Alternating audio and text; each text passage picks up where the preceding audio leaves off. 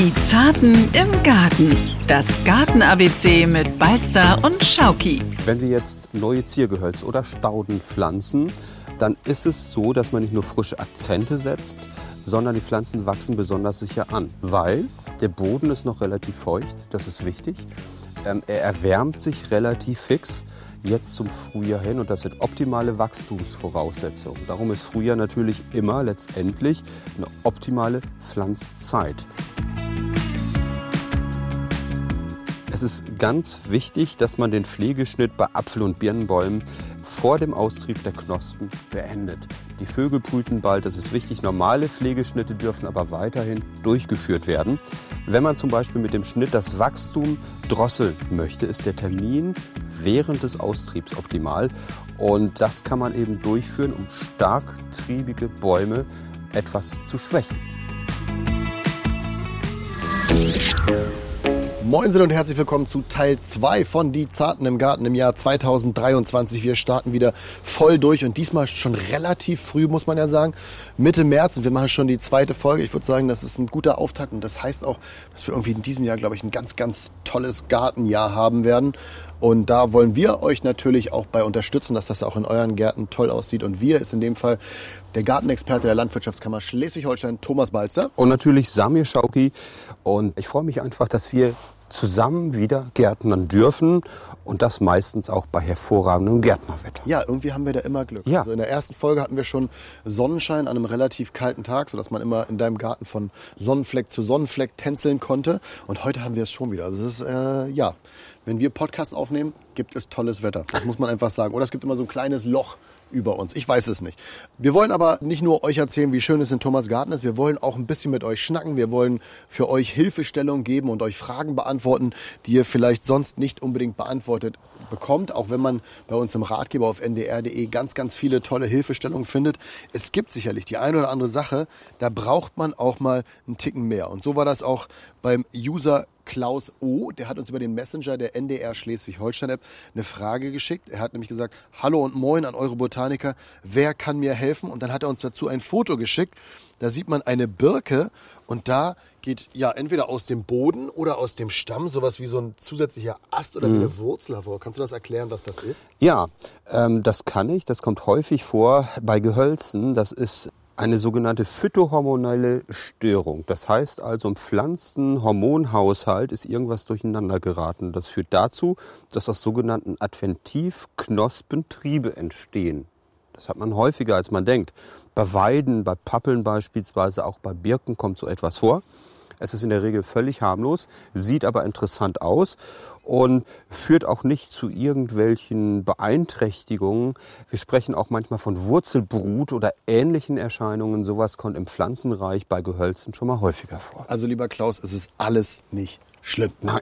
Und Genau. wenn ihr auch Fragen wie Klaus habt, könnt ihr uns auch gerne eine E-Mail schicken über die Adresse. Die Zarten im Garten ndr.de, das weiß ich ja mittler- mittlerweile wirklich auswendig. Kein Problem, wir freuen uns über ganz viele spannende Gartenthemen. Und da könnt ihr uns äh, Fragen stellen. Sollten wir heute in dem Podcast, in dem wir darüber reden, mit was man im März beginnen muss im Garten, da vielleicht was vergessen haben, dann schickt ihr uns einfach eine Mail und sagt, Mensch, da habe ich aber noch eine Frage zu. Und dann werden wir die Ende März, wenn die dritte Folge kommt, auch schon beantworten können. Auf jeden Fall. Und jetzt gehen wir ins Thema rein. In medias res, sagt man, glaube ich, immer. Ne? Perfekt. Genau, und das machen Gärtner ja eigentlich jeden zweiten Tag.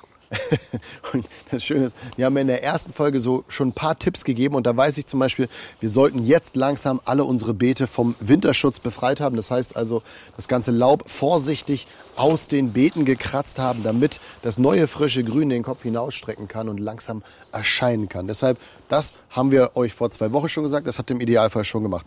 Außerdem haben wir euch vor zwei Wochen schon gesagt, vertrocknete Staudenreste und auch totes Geholz wegschneiden. Das heißt also, diese Punkte könnt ihr schon erledigt haben. Es gibt aber noch mehr, was jetzt gemacht werden kann. Thomas, äh, du hast mir gesagt, Obst- und Ziergehölze, da kann man auch schon die Schere anlegen. Es ist ganz wichtig, dass man den Pflegeschnitt bei Apfel- und Birnenbäumen vor dem Austrieb der Knospen beendet. Die Vögel brüten bald, das ist wichtig. Normale Pflegeschnitte dürfen aber weiterhin durchgeführt werden.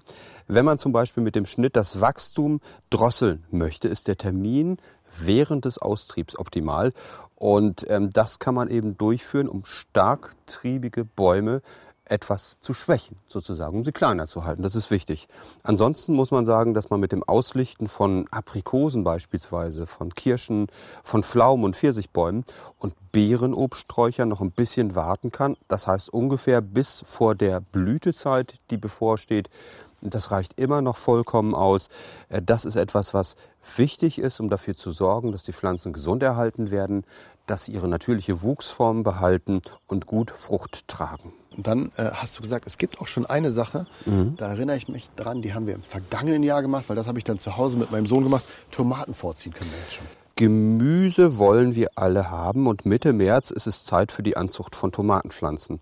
Ähm, Mitte März, das geht aber auch durchaus noch Anfang April. Also man darf da keine Angst haben, dass es irgendwann zu spät ist. Das ist so der Zeitraum, der immer noch möglich ist. Der Vorteil der eigenen Anzucht soll hier vielleicht nochmal genannt werden. Man hat einfach eine unglaublich große Sortenvielfalt beim Saatgut. Auch wenn nachher letztendlich der Kauf von fertigen Jungpflanzen im Mai nach den Eisheiligen auch nicht schlecht ist, weil man dann auch sicherlich robuste Pflanzen hat, aber die Auswahl an Sorten ist deutlich eingeschränkt. Und von daher ist es einfach eine tolle Sache, dass man ähm, jetzt kleine Blumentöpfe, Multitopfplatten sich zulegt. Wir haben ja auch schon mal in der Vergangenheit drüber gesprochen. Ja, gab's schon. Zwei genau. Podcasts haben wir dazu Und die waren richtig schön, weil wir dann nachher tolle Tomaten geerntet haben. Ähm, diese Gefäße werden damit Anzuchterde befüllt. Die Samenkörner werden einzeln abgelegt, so leicht angedrückt, dünn mit Erde bedeckt und anschließend werden die mit einem sanften, warmen Wasserstrahl angegossen. So haben wir das ja auch gemacht. Und während der Keimphase, das ist ganz wichtig, mögen es Tomaten warm, so zwischen 20 und 25 Grad Celsius. Und erst wenn die Keimblätter die Erde durchstoßen, brauchen die Sämlinge Platz auf der Fensterbank. Und äh, da sollte man dran denken, dass für die Entwicklung zu kräftigen Pflänzchen helles Licht notwendig ist und Temperaturen zwischen 16 und 18 Grad erforderlich sind. Ja, das hat man ja meistens sowieso. Genau. Minimum im Wohnzimmer. Ja. Aber wenn man zu früh aussät, hat man diese sogenannten geilen Pflanzen, die so ins Kraut schießen, sagt der Gärtner, die unglaublich lang werden. Das will man nicht. Und je mehr Licht vorhanden ist, umso besser oder umso zuträglicher ist es für die Pflanzenentwicklung. Kann man alles sich auch noch mal ganz in Ruhe anhören. In einem unserer älteren Podcasts verlinken mhm. wir euch in den Show Notes. Also da könnt ihr dann auch noch mal reinhören. Und dann kriegt ihr da noch mal alles Wichtige zum Pflanzen von Gemüse. Und wir werden jetzt gleich darüber schnacken, was noch gepflanzt werden soll. Bei den Tomaten wissen wir jetzt also schon, da drängt es noch nicht so. Aber wir können draußen schon einiges pflanzen und wir sollten jetzt auch schon einiges pflanzen aus bestimmten Gründen, die du uns jetzt erklären kannst. Wenn wir jetzt neue Ziergehölze oder Stauden pflanzen, dann ist es so, dass man nicht nur frische Akzente setzt, sondern die Pflanzen wachsen besonders sicher an, weil der Boden ist noch relativ feucht, das ist wichtig. Ähm, er erwärmt sich relativ fix jetzt zum Frühjahr hin und das sind optimale Wachstumsvoraussetzungen. Darum ist Frühjahr natürlich immer letztendlich eine optimale Pflanzzeit. Man muss natürlich auch dazu sagen, damit es wächst, brauchen Pflanzen auch Dünger. Das gehört einfach unbedingt dazu. Und wenn wir zum Beispiel ein paar Liter Komposterde, zwei Liter Komposterde mischen mit 50 Gramm Hornspänen, Horngrieß, das leicht einarbeiten, dann hat die Pflanze Futter, entwickelt sich optimal aufgrund des feuchten, warmen Wetters, was ansteht. Und darum sollte man damit jetzt loslegen. Dünger kann man sich auch selber machen und dann wahrscheinlich direkt auf die Bedürfnisse abstimmen. Gibt es wahrscheinlich auch einen Artikel im Ratgeber zu. Bin 100 ganz sicher. Verlinke ich euch in den Shownotes. Überhaupt kein Thema, das sollte man sich merken. Eine Mischung aus zwei bis drei Litern Komposterde, 50 Gramm Hornspänen, fertig, kriegt man immer hin. Okay, dann lass doch mal schnacken. Welche Pflanzen muss man dann jetzt schon anpflanzen? Auf jeden Fall unempfindliche Obstgehölze. Das können auch zum Teil kleinere Obstgehölze sein. Säulenobstpflanzen, die auch in kleinen Kübeln gut wachsen. Stauden, auch Frühlingsstauden, die jetzt einfach robust draußen wachsen. Ich denke an die schönen Lenzrosen, die jeder kennt. Vielleicht mal was Ausgefalleneres. Freilandalbenfeilchen, die sich auch sehr wohlfühlen. Oder zum Beispiel auch ähm, Fetthennengewächse, die im Sommer so schön aussehen und ganz robust und unempfindlich sind. Ziergräser gehören dazu, weil sie bringen diesen leichten Schwung des Frühlings in jedes Beet und das lässt jedes Gärtnerherz aufblühen. Spielt da der Klimawandel auch eine Rolle? Also begünstigt er einiges oder grenzt er einiges ja. aus? Man kann auf jeden Fall sagen, dass die Klimaveränderung, die ja auf jeden Fall zu wärmeren und trockeneren Sommern geführt hat, ähm, nicht für alle Gartenblumen nachteilig ist. Ich denke da an die knolligen Speicherorgane von Sommerblühern, von sommerblühenden Zwiebeln und Knollenpflanzen. Ähm, die haben sich perfekt an Wärme und Trockenheit angepasst. Hm, Denken wir zum Beispiel an die von uns auch schon häufiger angesprochenen Fräsien, Gartenanemonen zum Beispiel, auch Kaiserkronen, Steppenkerzen und auch Zierlauch.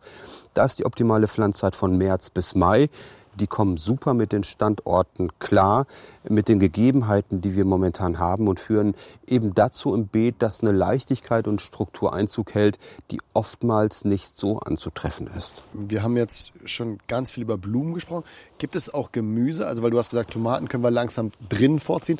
Gibt es auch schon das eine oder andere Gemüse, was man jetzt rauspflanzen kann? Also so regional passendes, dass man vielleicht jetzt demnächst schon irgendwie was ernten kann? Oder? Auf jeden Fall. Allerdings muss man sagen, dass es so ist, je wärmer es ist, umso schneller keimen ja auch die Pflanzen. Feuchtigkeit und Wärme beeinflussen sozusagen die Entwicklung von diesen Pflanzen. Es gibt ähm, Gemüsearten, die direkt ins Beet gesät werden können, die auch schon mit niedrigen Bodentemperaturen gut klarkommen. Also Puffbohnen gehören dazu. Der bekannte Erdbeerspinat beispielsweise, Mairübchen und Küchenzwiebeln, Möhren auf jeden Fall, Pastinaken, die auch als Hammelmöhren bezeichnet werden, Pflücksalate, Radieschen, Schwarzwurzeln, Spinat und auch viele Küchenkräuter. Gartenkresse, Kerbel, Petersilie, Schnittknoblauch, die können, wenn der Boden noch feucht ist, aber abgetrocknet ist, gut ins Beet gepflanzt werden. Und die Pflanzzeit von vorgezogenen Pflänzchen, ich denke da an Blumen und Spitzkohl, an Brokkoli und Kohlrabi, Kopfsalate und Wirsingkohl, die beginnt genau wie für Steckzwiebeln und Knoblauch Ende März, Anfang April. Dann haben wir ja wirklich eigentlich jetzt schon alles Wichtige besprochen, was jetzt quasi schon raus muss. Es gibt aber auch noch die ein oder andere Sache, die braucht jetzt schon ein bisschen Pflege. Und darüber können wir jetzt gleich mal in Ruhe schnacken. Das Schöne daran ist, dass du jetzt so viele Blumen schon angelegt hast oder gepflanzt hast. Du hast damit ja auch was getan, was uns allen am Herzen liegt. Du hast nämlich für die Insekten eine Basis oder so eine kleine Blühwiese geschaffen. Und diese Blumenwiese für Insekten ist einfach wichtig. Wir haben schon über den ökologischen Nutzen ja in der Vergangenheit häufiger gesprochen, aber es gehört nicht viel dazu. In einem gut bepflanzten Garten fühlen sich Insekten immer wohl der vielseitig und standortgerecht bepflanzt wird.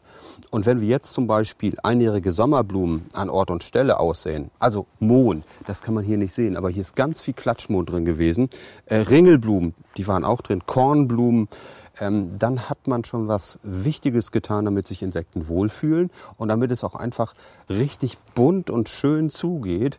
Nichts ist schöner als die Vielfalt von einjährigen Sommerblumen im Beet.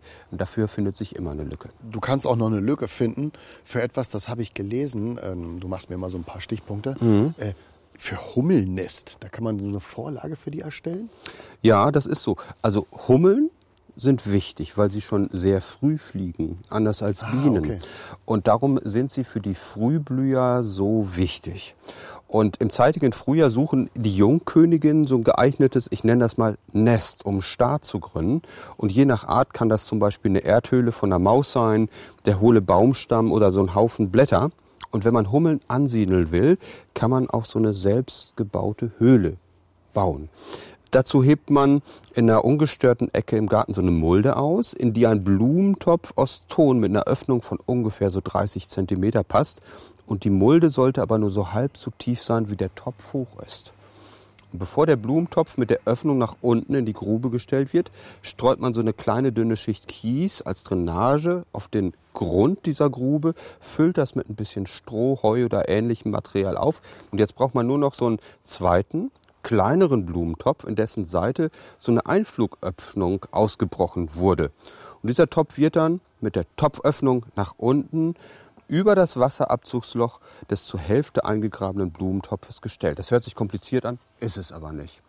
Und ähm, den Abschluss bildet dann Stein, der den kleineren Topf fixiert und nach oben hin abgedichtet wird. Und dann hat man sozusagen aus zwei Tontöpfen ein Hummelnest gebaut und freut sich über die Anwesenheit dieser tollen Insekten. Das war jetzt eine ziemlich gute Anleitung. Ich glaube, der kann man ganz gut folgen. Und wenn nicht, gibt es auch bei uns im Ratgeber den einen oder anderen Trick, den man aufgreifen kann, um äh, quasi den Insekten ein schönes Zuhause zu bieten.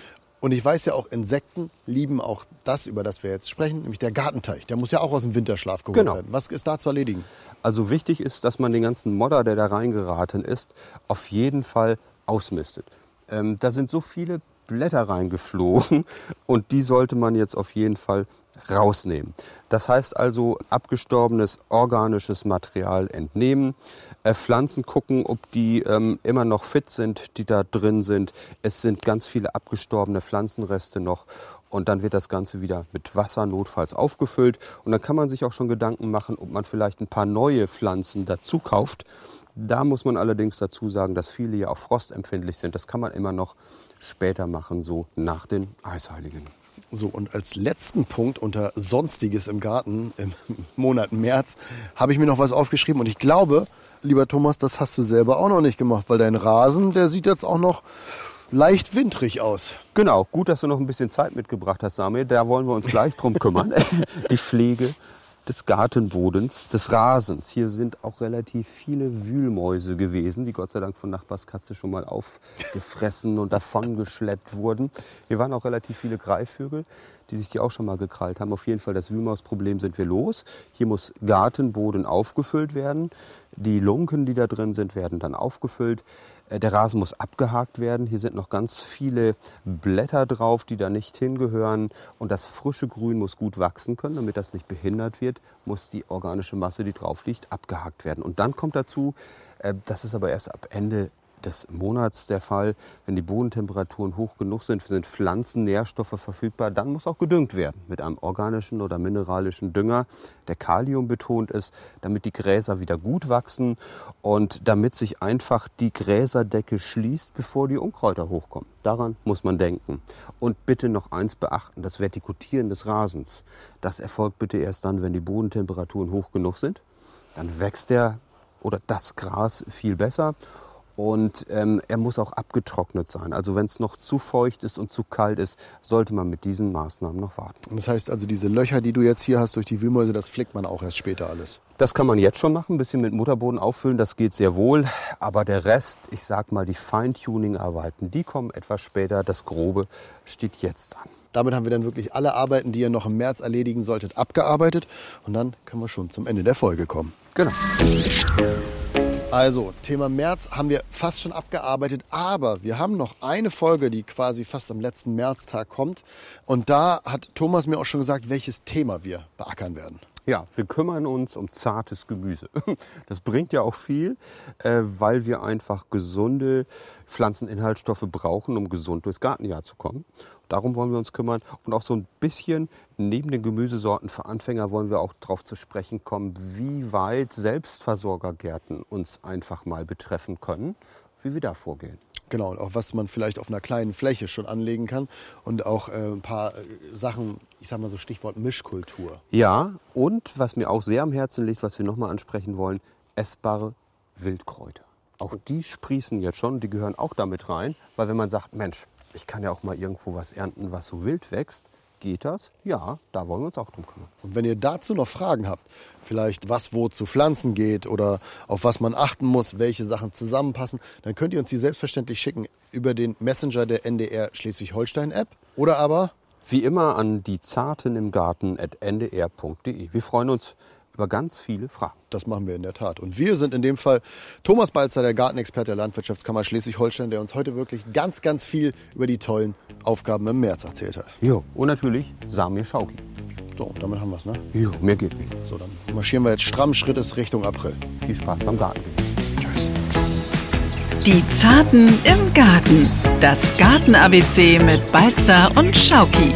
Ein Podcast von NDR Schleswig-Holstein.